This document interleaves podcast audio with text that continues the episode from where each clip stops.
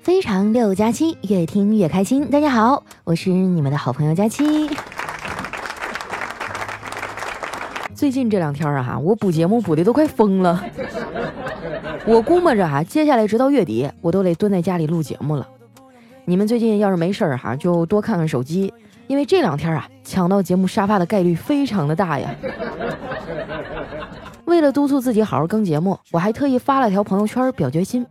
刚发出去啊，丸子就跑过来跟我说：“佳琪姐，这个月还有好几天呢，节目肯定补得完。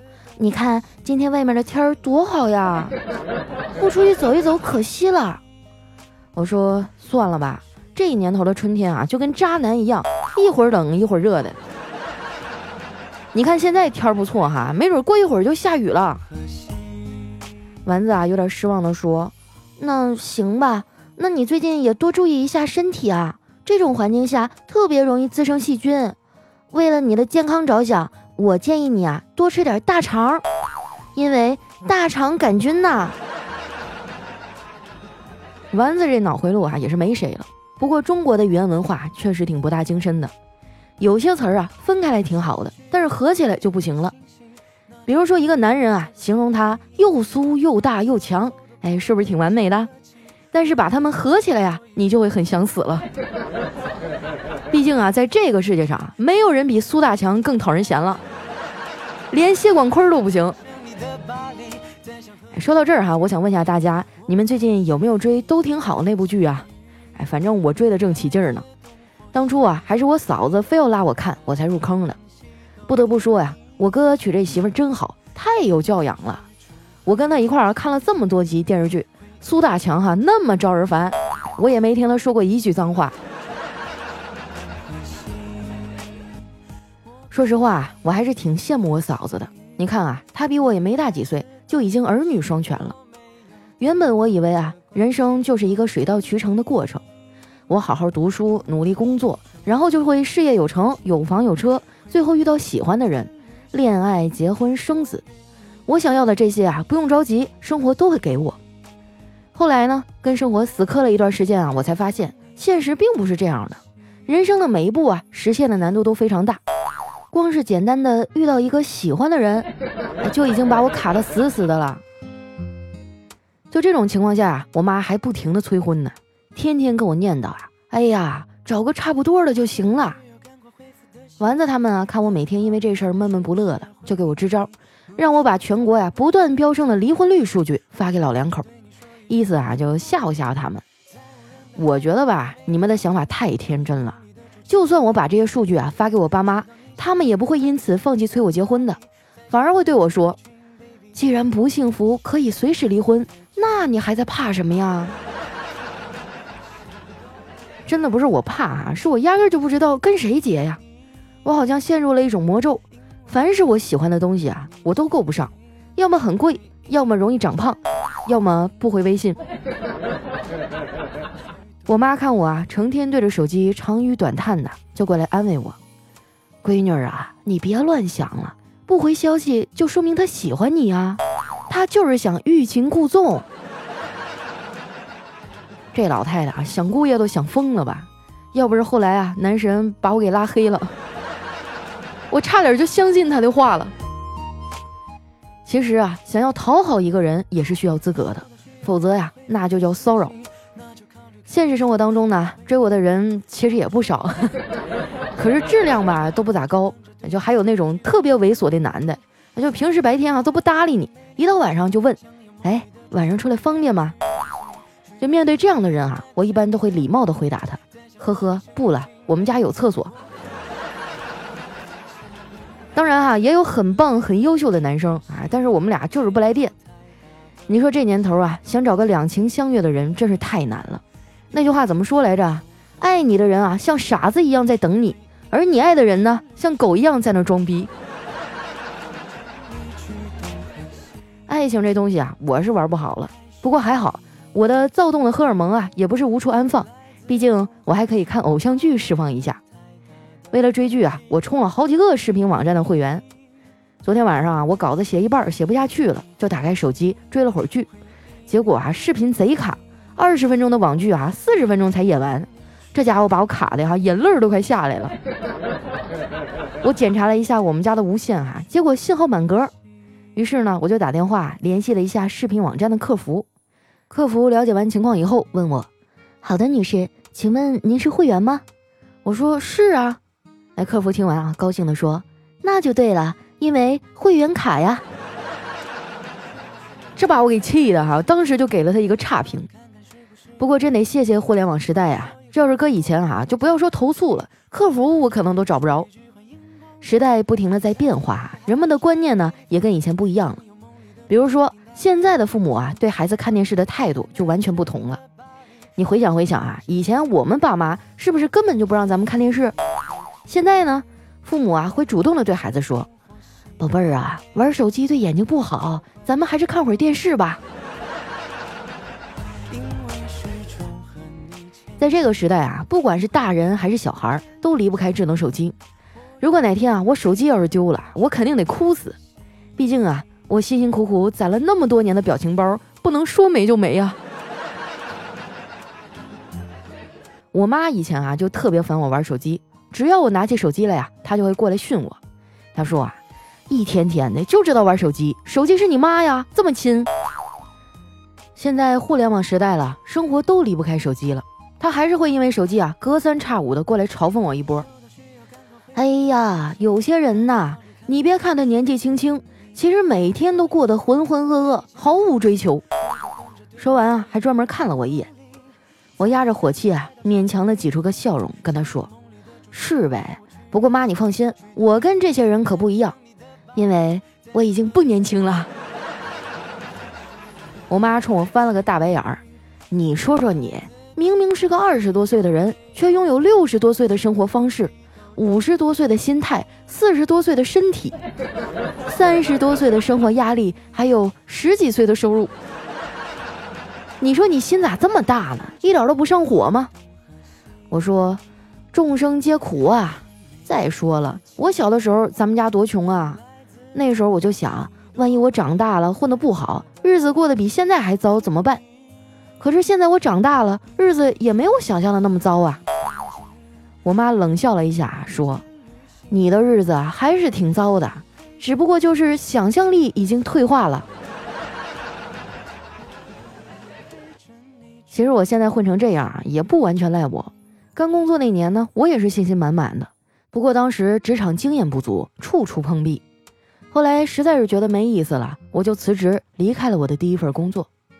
临走的时候呢，我的上司啊把我拉到一边，语重心长地说。小赵啊，你还年轻，先好好生活，玩一段时间啊，你就会找到你这辈子真正想做的事儿了。我当时听了他的话，好好的玩了大半年，然后发现我真正想做的事儿啊，就是玩一辈子。还好后来啊，我遇到了人生当中的贵人啊，让我来到了喜马拉雅。刚来的时候呢，我也很迷茫，根本就不知道自己该干什么，想要什么。我当时的领导啊就跟我说：“佳琪啊，我看你是个目的性挺强的人，你不可能不知道自己想要什么吧？你只是不知道凭自己的能力能得到什么。别瞻前顾后的了，甩开膀子干就是了。”后来啊，我就拼命的努力，也得到了很多的机会。我跟你们说啊，这运气啊，他要是来了，你挡都挡不住。就是因为没挡住啊，所以他们都踩着我的身体走过去了。刚做节目那会儿啊，我也会受到很多的质疑。那个时候我也动摇过。领导看我啊，整天魂不守舍的，就过来跟我说：“小赵啊，你听郭德纲的相声吗？”我点点头。他接着说：“郭德纲是个人才啊，他刚出道的时候，也有很多八竿子打不着的外行质疑他。他当时有段话说的特别好，我给你学学啊。他说：这事儿啊，就好比我跟火箭专家说：‘哎呦，你那火箭可不行哦，燃料不好。’”我认为得烧柴火，最好是烧煤啊，烧的还得是精选煤，水洗煤可不行啊。如果那个科学家拿正眼看我一眼，那他就输了。所以啊，他们爱说啥说啥去吧，不要让那些傻叉啊影响你的心情，除非啊你觉得他们真的很好笑。他这话我一直都记在心里，所以即使现在啊，我也很少搭理那些杠精。我觉得吧。只要人人都能用批评他人的标准来要求自己，那这个世界啊就会变成美好的人间了。再说了，身为一个成年人，我什么大风大浪没见过呀？我最大的特征啊，就是大事儿都能淡然处之，小事儿呢却能随时崩溃。昨天啊，我就差点崩溃了。我妈不知道从哪儿弄来点驴肉，说要给我们炖着吃。驴肉这玩意儿你们都知道哈，就特别不爱熟。老太太啊，把调料都放好了，就让我看着锅，她自己啊出去做头发去了。后来呢，我老姨家的小妹儿啊过来串门，非要我带她打游戏，我拗不过她，就开了一局。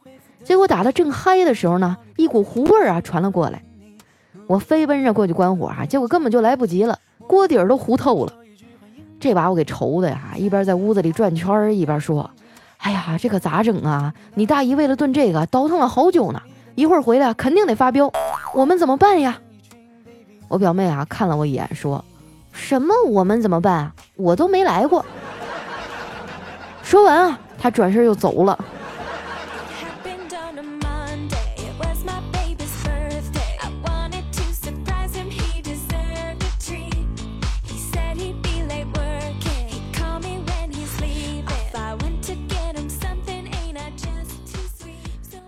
这两天补节目补的我呀，都快怀疑人生了。你们快帮我看看啊，这个月还差几期啊？如果你们还想见我最后一面的话，抓紧时间关注我的新浪微博和公众微信，搜索主播佳期，是佳期如梦的佳期啊。接下来时间呢，看一下我们上期的听众啊都说了些什么。首先这位呢叫莫非意，他说听佳期会怀孕是真的呀。结婚三年，本来老婆输卵管堵塞，加上多囊，很难怀上，医生都建议做试管了。结果听假期半年啊，前几天老婆说查出了两道杠。今天去医院检查，都十一周了，亏了这两个月啊，还一直在啪啪啪。我娃的命真硬啊！大家都来拜假期啊，听假期会怀孕这个魔咒，怕是要坐实了。你还是人吗你啊？都两个月了你还？我估计啊，将来这娃一出生就得抓住你，大喊：“爸爸，你好坏呀！你为什么老怼我的脑门儿？”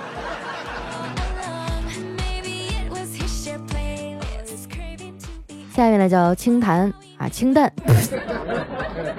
最近真是老花眼了啊！他说一边吃饭啊，一边听你的段子，还一边给你留言。我老婆实在是看不下去了，就问我能不能好好吃饭啊？干啥呢？我说听假期啊。那你的手在干嘛？我我在给佳期留言啊！我老婆怒了啊，冲我吼道：“你不好好吃饭，留什么言啊？我看你不如直接对佳期说，你再不读我，这就不是留言了，恐怕是遗言。”哎呀，真的是太感动了啊！这么茶不思饭不想的给我留言，你让嫂子消消气儿啊！这么温柔大方美丽的女人，生气的话就不好看了。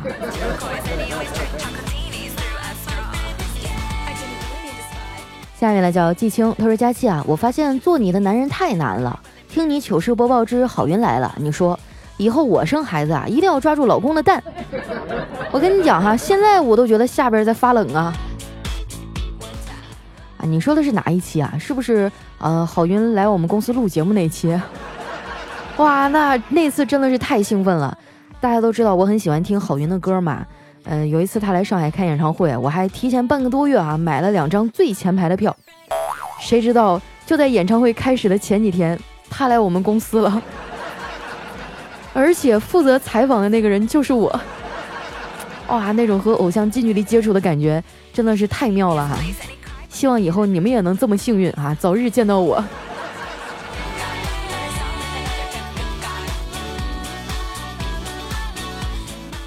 来看一下我们的下一位哈，叫小了啊。他说：“佳期啊，你终于更新了，我和你说个事儿哈。这一星期的星期四，我们进行月考，考英语，最后一题呢是写作文。作文的题目啊是快乐的周末。我实在是不会写啊，就在试卷上写了五十遍题目。结果卷子发下来啊，我的作文得了两分。老师啊还在下面写了一句话：孩子，你辛苦了。”哎，这老师还挺人性化哈！这要是我们英语老师，当场就得给我打个大零蛋。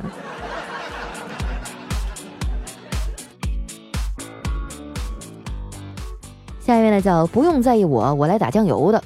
他说上星期啊，我考试的时候呢，一直在发低烧，连着好几天，想回家啊，又怕考试不过，硬撑着过了几天啊，我都被我自己感动了。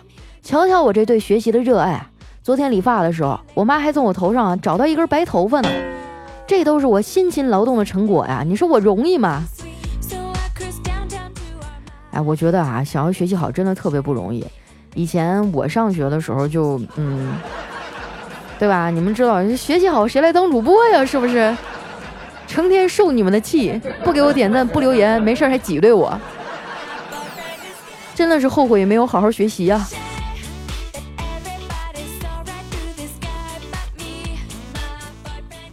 下面呢叫天赐的忧郁哈，他说一听背景音乐是云总，哎就知道阿尔卑斯大家期出马了。你说你在厕所蹲起的时候啊，不怕外面有人偷听吗？要寻思在厕所里啥情况啊？呼哧带喘的，不知道的还以为你怕烫嘴呢。哎，你好烦哦，怎么画面感这么强？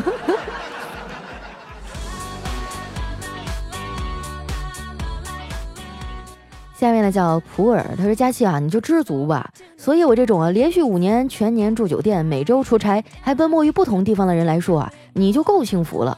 看过在云端吗？那就是我们的生活啊，当然泡妞的那一段除外啊。哎，我小的时候就觉得那种白领精英啊、空中飞人特别酷，哎，看起来特别好玩。后来等我真正没事老出差的时候，就觉得哎，坐飞机真的太痛苦了。我现在哈，一般五个小时以内的路程啊，我都会去选择坐高铁，绝对不坐飞机。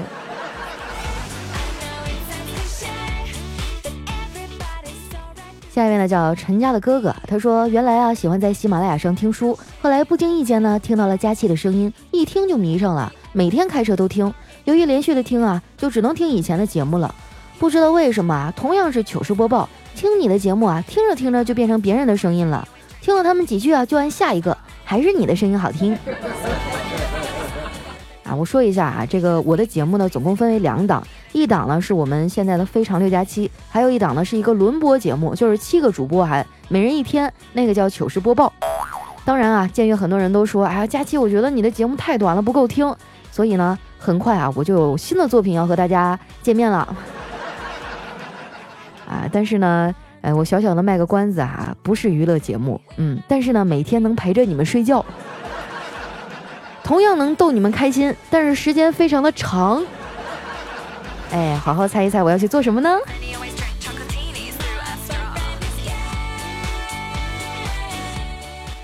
下一位啊，叫八月末，他说在某一天啊，听到我妈的手机里啊放着佳期，然后啊开始给我强力推荐，还让我去微博看看真人。哎呦，我发现真人和声音不符啊。软萌妹子的脸，满嘴开火车的糙汉子。后来每天睡前和早上收拾脸的时候就听你，早上一期放完我就知道上班时间到了。佳期你好棒棒哟！哎呦，原来你们呃家里有两个我的听众啊！既然这样，不如把爸爸也发展一下吧。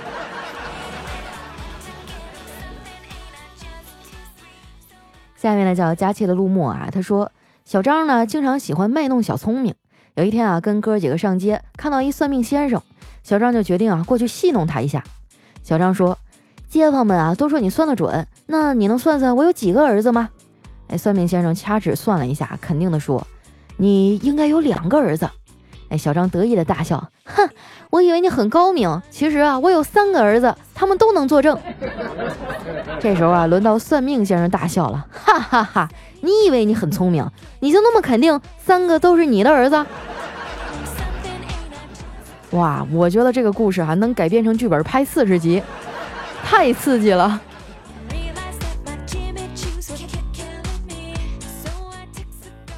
下面呢叫檀木花生，他说说哈有一个旅游团去旅游，被野人给抓了。这个野人的首领啊问他们是选择死刑还是活刑，一个游客一马当先，脱口而出：“我选活刑。”结果被野人用板砖狠拍了十次蛋蛋。回来以后啊，他对旅游团的其他人说：“这简直生不如死啊，怕是这辈子都废了。”于是呢，这男导游啊便大声的叫道：“我选择死刑。”这野人首领说：“啊，小伙子真男人，我满足你够硬气有种。”结果呢，这导游啊被野人用板砖拍蛋蛋，一直拍到死。哇，我觉得这个段子也太不真实了。野人怎么会说话呢？再说野人哪来的板砖啊？一定要严谨啊！来看一下我们的下一位啊，叫丢失回忆。他说啊，有一天啊，有人提问了，说佳期啊，睡觉总共分几步啊？哎，佳期说四步。第一步玩手机，第二步翻个身继续玩手机，第三步，哎呀，夹住自己的肉了。第四步，天亮了。哎呀，我现在就是每天晚上都是玩手机啊，玩着玩着就睡着了，所以我根本就不知道自己几点睡觉。下一位呢叫且行且珍惜啊，他说有一天啊，有个婆婆坐车，坐到中途呢不认识路了，于是那婆婆啊就用棍子打司机的屁股，说这是哪儿？啊，那司机啊就小心翼翼的说，这这这是我的屁股。啊，这年头当司机也不容易啊，我还记得去年的那几起恶性案件啊。我建议以后的公交车哈都用铁栏杆把司机给围住吧，太危险了。下一位哈叫不要铁棒，他说特别想看看丸子到底啥样。有一次啊，你的节目里让丸子出声了，感觉是个很羞涩的小姑娘啊，无限遐想中。你可得了吧，他哪儿羞涩呀？一天脸皮可厚了。他是这样啊，他是那个。人来疯啊，然后他就是面对生人的时候有点羞涩啊，但是你跟他熟了以后，你就会发现，还不如不认识他。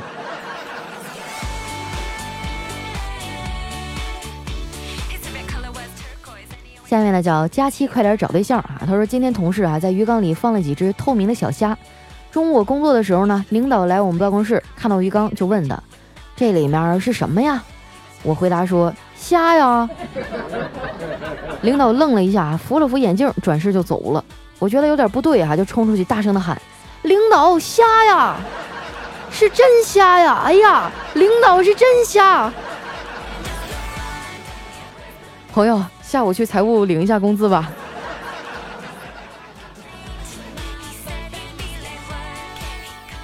下一位呢，叫梁老板的梁太太啊，她说让相亲给逼疯了，大吵一架，哭着出去了。路过警局啊，被拦下问怎么了，然后啊就哭着到屋里缓了缓，又开始哭。这时候来了个小哥啊，还有个大叔，说他是队长，问我是不是分手了，是不是被人打了。然后我说他们喊我相亲，可是我不想和一个学历没我高、工资不如我、还有点丑的人相亲，除了有个好爹，什么都没有的人。然后那小哥啊就指了指自己说。我一个月工资啊，有某某员，是某警大毕，嗯，某交警大学毕业啊。我觉得我长得还行，你看我行吗？然后我现在已经有一个怀了四个月的双胞胎了。我的天啊，是哪个警局啊？你赶紧把地址发给我，问问他们有几个队长。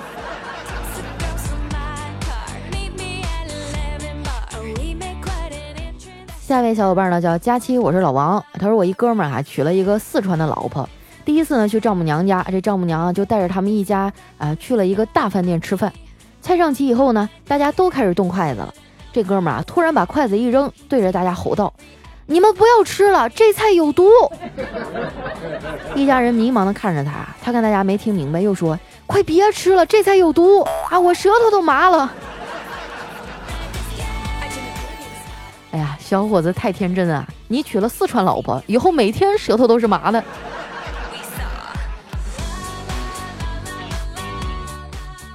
下一位呢，叫佳期的男朋友徐蔡坤啊，他说大学宿舍里啊有个富二代，从老家探亲回来以后呢，就一直闷闷不乐。室友问他什么情况啊？是不是失恋了？富二代沉重的说：“失恋只是少了一个女朋友，我比这个还郁闷。”室友就好奇的问他，富二代啊半天才说。我一年没回家，我妈给我生了个弟弟。一夜之间啊，我少了一半的家产。